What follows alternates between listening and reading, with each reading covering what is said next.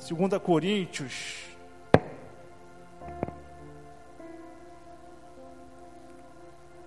Capítulo 13, segunda carta de Paulo aos Coríntios, capítulo 13, versículo 14.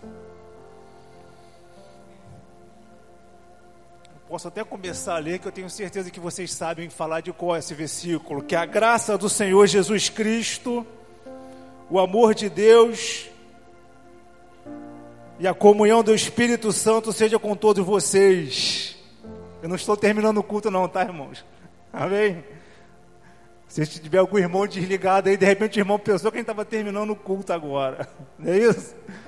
Porque normalmente a gente ouve essa, essa palavra é quando? É no final do culto, não é isso, irmãos? Não é isso? E quem é que fala essa palavra normalmente aqui em cima? Quem? O pastor, né? Isso, o irmão Jorge falou ali, o pastor. Normalmente é o pastor, normalmente é o pastor que, que impetra com a benção apostólica.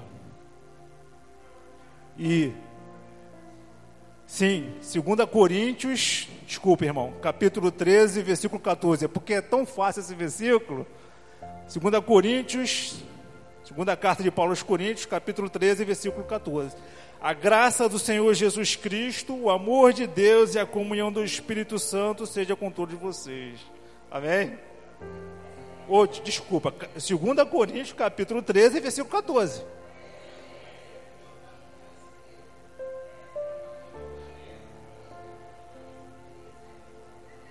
Peraí, peraí, irmão, peraí. Eu estou vendo aqui, 2 Coríntios.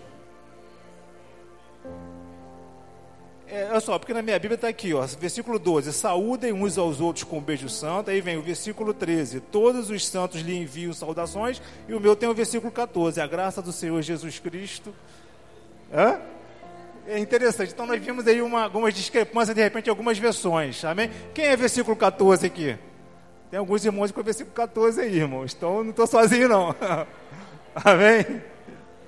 Quem está no versículo 13? Acho que é a maioria. Então é uma alguma questão de versão aí, de versões da, da Bíblia aí. Mas o meu está aqui, 2 Coríntios, não estou ficando maluco, tá? Amém, irmão? Irmãos, é... então voltando a, a, o irmão Jorge estava falando que o pastor é que fala. Né? É, normalmente, né? não estou dizendo que é uma regra, e às vezes, tem algumas denominações que quando começa a se falar a bênção, que nós chamamos de quê? De bênção apostólica. Os irmãos sabem, tá vendo? Os irmãos sabem de tudo, né? A gente às vezes vê até os irmãos fazendo assim, ó, com as mãos, não é isso? E aí a pergunta que eu faço, irmãos, por isso que eu estou lendo esse versículo, para fazer um paralelo. Nós queremos viver um evangelho de rituais ou um evangelho que nós realmente vivamos as bênçãos que Deus está falando para nós aqui nesse versículo. Eu queria que você pensasse nisso. Pensa em cada bênção que foi proferida nas palavras de Paulo neste versículo, ou talvez você nem sabia que estava escrito, porque você sempre cumpriu esse ritual. É a hora da bênção apostólica, o pastor vai falar, eu vou erguer as minhas mãos mas você de repente nem pensou em cada bênção que o apóstolo Paulo proferiu nessas palavras. Qual é o evangelho que nós estamos vivendo? Um evangelho de rituais, de liturgias, de formalidades, ou um evangelho de poder? Paulo escreveu aos Romanos, capítulo 1, versículo 8, ele fala assim: Porque eu não me vergonho do evangelho porque é o poder de Deus para a salvação. Irmãos, o Evangelho não é simplesmente rituais. O Evangelho é poder de Deus para a salvação das nossas vidas.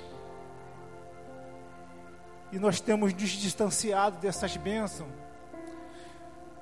Seguir um evangelho de rituais, irmãos, talvez vai nos fazer crentes inconstantes.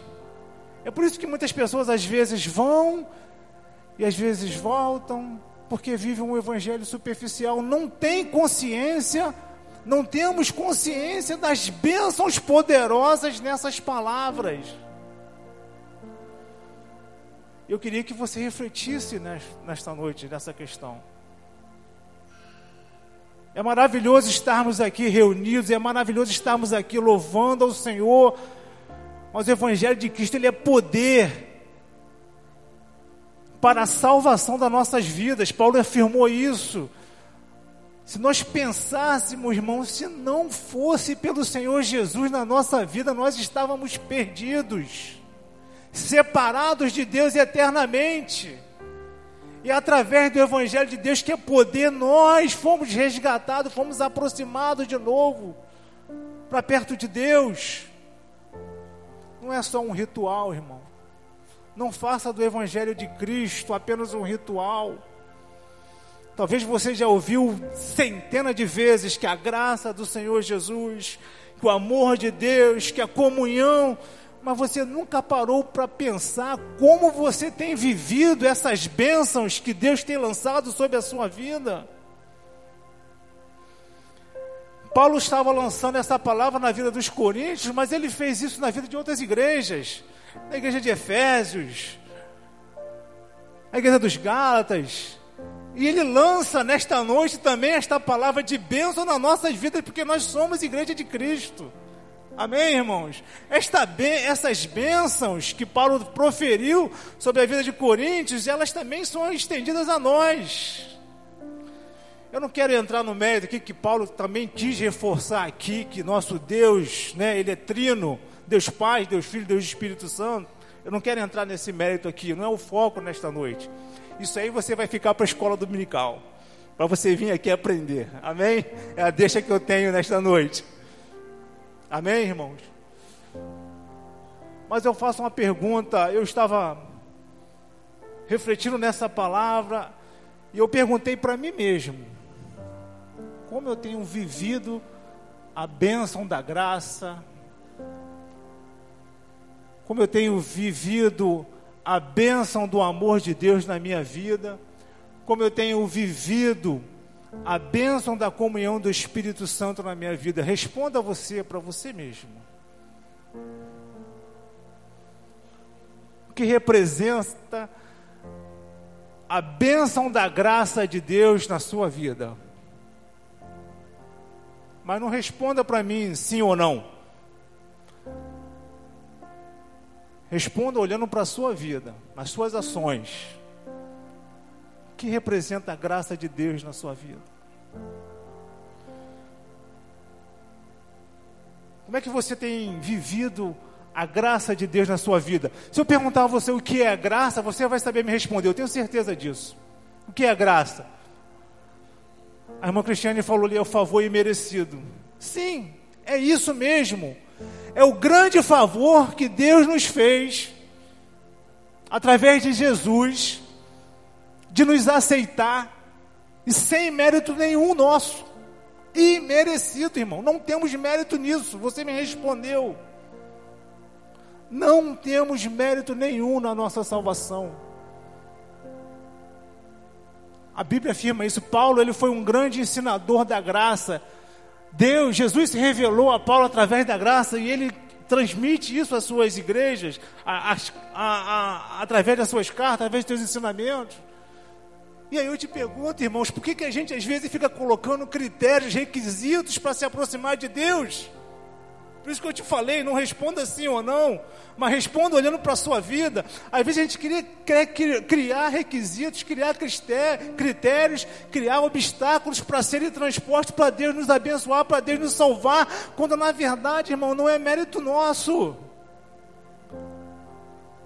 Foi por Cristo Jesus, irmãos.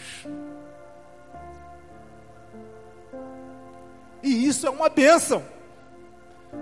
Isaías, eu anotei aqui, Isaías ele tem essa noção, ele falou sobre isso, que nós não temos mérito nenhum. Olha como é que ele é forte o que ele escreveu aqui. Todos, Isaías 64, todos os nossos atos de justiça, isso é muito forte que ele escreveu, irmão todos os nossos atos de justiça. Ele fala o seguinte: são como, são como trapo imundo. Ou seja, irmão, eu posso ser bom, eu posso fazer a coisa certinha, Mas isso aos olhos de Deus não é suficiente para me salvar. É como se fosse uma roupa suja, um trapo imundo. E ele fala: Nós murchamos como, folha, como folhas e como o vento as nossas iniquidades. É exatamente o que Adão e Eva tentou fazer quando estavam em pecado. Cozeram roupas de folhas, roupas que na verdade eram transitórias. Irmãos, a graça é isso. Não é mérito nosso. Paulo ampliando essa esse conceito, ele escreveu aqui em Romanos Romanos capítulo 5, tendo sido pois justificados pela fé, temos paz com Deus por nosso Senhor Jesus Cristo, por meio de quem obtivemos acesso pela fé a esta graça, na qual agora estamos firmes e nos gloriamos na esperança da glória de Deus. Irmãos, é pela graça que nós somos salvos. É pela fé em Cristo Jesus que nós fomos salvos. Não queremos de novo colocar requisitos, critérios para sermos salvos. E por isso que Paulo, quando falou que a graça de Jesus Cristo, irmãos, ora, se nós acordássemos todos os dias e olhássemos e contemplássemos a bênção da graça, já seria o suficiente para nós passarmos o resto de dias alegres. Amém? Porque Ele nos salvou, irmão. Porque é pela graça. Efésios ele fala o seguinte: pela graça, Efésios capítulo 2, versículo 8, pela graça sois salvos. Isso não vem de vós, é dom de Deus. Para quê? Para que ninguém se glorie. Amém, irmãos? Nunca vamos poder bater no peito que eu fiz alguma coisa para ser salvo. Nunca. E aí, irmãos, é uma bênção mesmo mais do que estendermos a mão, quando ouvimos estas palavras, nós temos que realmente viver uma vida regozijante pela graça de Jesus nas nossas vidas. Ah, se não fosse a graça do Senhor Jesus. Não responda sim ou não, responda como você age na sua vida. O que representa a graça na sua vida? A partir do momento que você entender isso, a sua vida cristã não vai ser mais inconstante. A sua, a sua vida cristã já não vai ser mais sem graça. Porque você vai se lembrar que se não fosse Jesus na sua vida, se não fosse esse favor que Ele fez para nós, e sem a gente ter merecimento nisso, amém, irmãos? Eu sei que somos fracos, somos falhos, mas esta graça é uma bênção gloriosa, irmãos a bênção apostólica porque foi o apóstolo Paulo que proferiu, mas é uma bênção que está reunida em Cristo Jesus. E aqueles que têm fé, por isso que ele falou, justificados pela fé, temos paz com Deus. E essa paz, irmãos, é mais ou menos isso, é como se nós, antes de Jesus, né, estivéssemos em guerra com Deus por causa do pecado que está em nós. E agora, pela graça, nós somos aproximados de Deus em paz. Deus nos aceita. Acaba a guerra entre nós e Deus pelo pecado que habitava em nós. Porque Cristo Jesus, agora que tínhamos trapos imundos, nos veste com as suas vestes de justiça. Amém, irmãos? Quando Deus olha para a gente, Ele vê Jesus vestido em nós. Amém? Vestes de justiça. É pela graça, irmãos. E o amor de Deus, a bênção do amor de Deus. Segundo a Coríntios, nós lemos, ele fala que o amor de Deus não existe uma ordem, porque em algumas cartas ele vai falar da graça antes, do amor, o amor antes da graça, enfim. Mas eu acredito que a graça decorre do amor, porque o ponto de partida foi o amor de Deus. Jesus explicando a Nicodemos o Evangelho, ele diz aquele célebre versículo: Porque Deus amou o mundo de tal maneira que deu o seu único filho, para que todo aquele que nele crê não pereça, mas tenha a vida eterna. O amor de Deus, irmãos. E eu te perguntei, né? Como você tem vivido então essa bênção do amor de Deus na sua vida? Pensa, não me responda sim ou não. E às vezes a gente pensa tantas pessoas reclamando. Eu sou abandonado pela minha família. Eu sou abandonado pelos meus amigos. Eu sou odiado. Gente, pense no amor de Deus, já basta. Pensam na benção de, do amor de Deus que ofereceu o seu único filho Jesus. Não teríamos motivos para ficar lamentando. Se fala muito em depressão, né, nesse tempo que a gente vive. Né? Eu não quero subestimar a enfermidade de ninguém. Mas você está passando por essa situação, pense que Deus te ama e te ama muito. A ponto que Ele não poupou o seu filho. Era para sairmos com vigor das nossas camas, Ele me ama. Deus me ama tanto que Ele entregou Jesus. O ponto de partida foi o amor de Deus. E às vezes nós recebemos esta bênção, que a graça e o amor de Deus,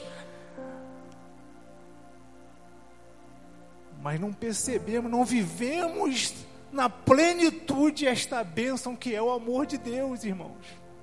Jesus te ama. Jesus te ama muito. Alguém pode te odiar, alguém pode te maltratar, alguém pode te desprezar, mas lembre-se, Deus, o Criador dos céus e da terra, Ele te ama, Ele nos ama muito. E Ele te ama tanto que Ele enviou Jesus, que Ele deu o seu único filho para morrer na cruz do Calvário por nós. Ainda ampliando, irmão, essa questão do amor, Paulo também em Romanos capítulo 8, olha que interessante. Paulo ampliando essa questão do amor, dessa bênção do amor de Deus. Ele fala que o amor, ele é uma, o amor de Deus, preste atenção nisso, ele é uma garantia de uma vida de vitória, de vencedor. Se você tem o amor de Deus na sua vida, você é um vencedor.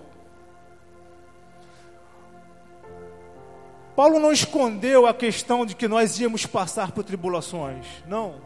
Mas olha que interessante capítulo 8 de Romanos, ele fala o seguinte: pensa no seguinte, sim, nós vamos passar por tribulações, por angústia, por dificuldade, mas ele usa uma lógica, ele faz uma lógica.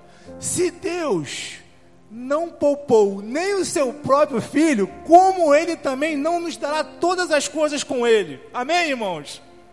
Isso quer dizer, irmãos, que nós vamos passar por lutas, por situações difíceis, por enfermidade, mas o amor de Deus é maior e supre todas as coisas. Tanto supre que ele ofereceu Jesus. Amém? Pense nisso, irmão. O amor de Deus é a garantia da vitória, é por isso que ele fala. Mas nós somos mais do que vencedores, por amor daquele que nos amou. Amém? O amor de Deus é a garantia da vitória, irmão. Se ele não poupou o seu filho, aí Paulo fala: como não nos dará todas as coisas? Isso é sinal sendo da vontade dele, Ele vai nos abençoar. E nós precisamos pensar, irmãos, também que a nossa maior bênção é uma bênção espiritual.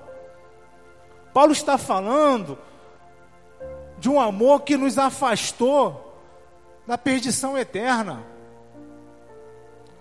O problema nosso é que às vezes a gente fica tentando viver um evangelho simplesmente do que nossos olhos enxergam aqui neste mundo. E aí Paulo falava que nem a altura, nem a profundidade, né? nem os demônios, nem os anjos, nada nos separará do amor de Deus. Os irmãos verem o quanto que Ele nos ama, irmão. Que gloriosa bênção de Ele nos amar. Amém? Que gloriosa bênção. Nós precisamos viver essas bênçãos, irmão, de forma poderosa. Nós precisamos viver a bênção da graça, do amor de Deus de forma plena, não superficial. não como um ritual, como eu iniciei aqui esta mensagem. Mas Deus nos amou tanto, irmão, que Ele enviou Jesus. Isso é garantia de muitas vitórias, irmão. Se Ele não poupou o seu único filho, ou seja, aquilo que é de mais precioso, que é o Senhor Jesus Cristo, como nos dará todas as coisas?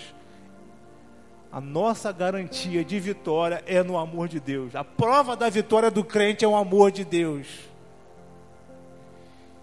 E aí, irmãos, por último, por último, ele fala da bênção da comunhão do Espírito Santo. Jesus em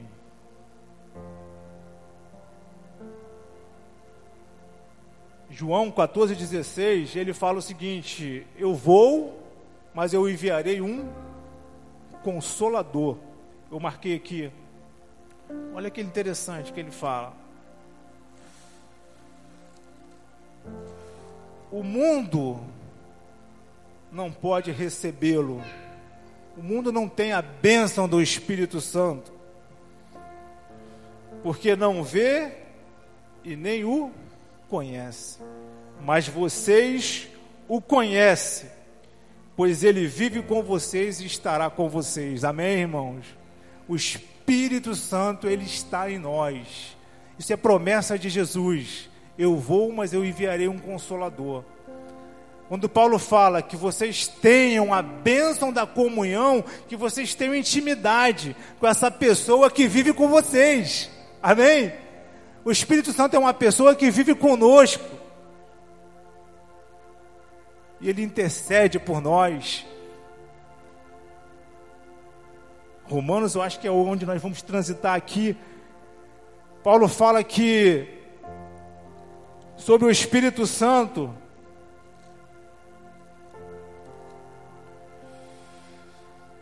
O Espírito Santo nos ajuda em nossa fraqueza. Você já pensou, irmãos, em quantos livramentos, quantos embaraços de pecado que você já se livrou, irmão, porque o Espírito Santo ele está com você, irmãos. Porque ele falou no teu coração para você fugir, para você sair dessa. É a pessoa do Espírito Santo que habita em nós, irmão. O Espírito Santo nos ajuda em nossa fraqueza. E Paulo fala, irmãos, que nós não sabemos nem como orar. Se deixasse por nós, e de repente para a gente orar ao Senhor para pedir uma, alguma coisa, talvez nós íamos pedir até muito mal. Não conseguimos compreender a vontade de Deus para nossas vidas. Às vezes queremos fazer até a nossa vontade. Mas Paulo segue dizendo em Romanos, capítulo 8, versículo 26: Pois não sabemos como orar, mas o Espírito intercede por nós com gemidos inexprimíveis. Você não consegue exprimir, e Deus entende o Espírito Santo e nos auxilia na nossa fraqueza. É aquele que está conosco, nos consolando, nos ajudando em nossas fraquezas. E Paulo fala que a bênção da comunhão do Espírito Santo, ou seja, que nós tenhamos harmonia com o Espírito Santo, irmão. E nós temos harmonia com o Espírito Santo pela fé em Cristo Jesus. Ele falou: Eu vou, mas eu vou enviar outro consolador. Vocês não estarão sozinhos, vocês têm o Espírito Santo. E Paulo também usa um termo, irmãos, que agora que nós estamos em Cristo Jesus, não somos mais guiados pela carne, mas guiados pelo Espírito. Amém, irmãos? Cada livramento que você recebe, que você alcança, se você está em Cristo Jesus, obviamente, se você pertence a Cristo Jesus, é porque você é guiado pelo Espírito Santo. Queridos, eu vou terminar. Eu queria que você ficasse de pé. A bênção apostólica, ela representa as três principais bênçãos do Evangelho: a graça. Você não tem mérito. É Cristo Jesus que realizou a obra poderosa da redenção em nossas vidas. O amor de Deus. Paulo fala: viva neste amor de Deus, viva ciente que Deus te ama. Pense de que ele não poupou nem o seu próprio filho. E Paulo fala: tenha comunhão com o Espírito Santo, ele está em vocês, ele habita em vocês.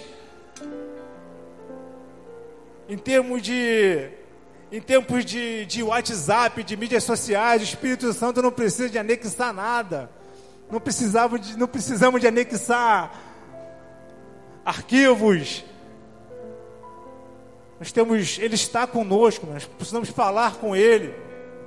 Ele nos ajuda nas nossas fraquezas. Você não está sozinho, a pessoa do Espírito Santo está com você. Mas é preciso ter fé em Cristo Jesus, é preciso viver essas bênçãos.